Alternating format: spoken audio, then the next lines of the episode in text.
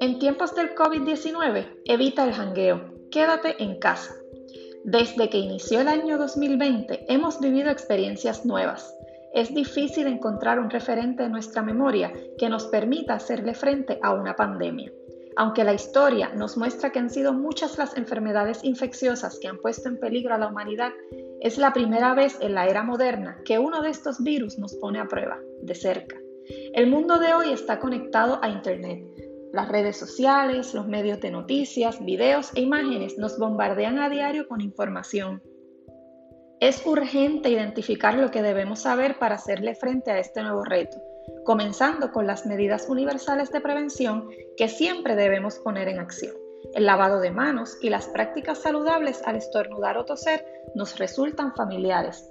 Sin embargo, hay otra acción que nos urge, el distanciamiento físico.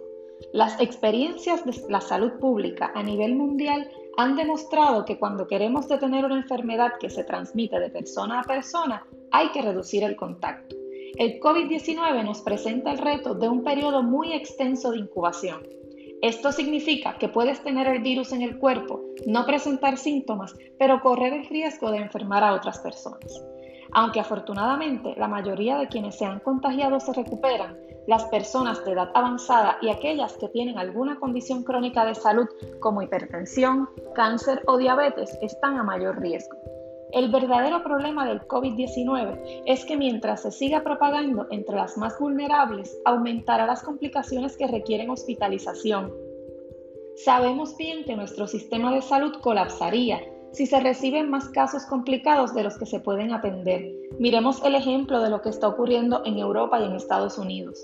Además, estaremos reduciendo los recursos disponibles para complicaciones de pacientes con otras condiciones de salud. Entonces, tendremos un gran número de muertes asociadas a esta pandemia. Esto lo podemos evitar. El llamado es a la prudencia. Quédate en casa si puedes hacerlo. En caso de que debas salir, hazlo solo para situaciones como trabajo o salud. Evita contacto cercano y pon en práctica las medidas de prevención. No es momento de jangueo o visitas. Identifica qué actividades de ocio puedes hacer en casa y quédate allí. Los libros, la televisión, internet, el jardín, el ejercicio, la cocina y hasta el trabajo son algunas actividades que puedes hacer desde casa. El jangueo y la visita puede esperar, la salud no.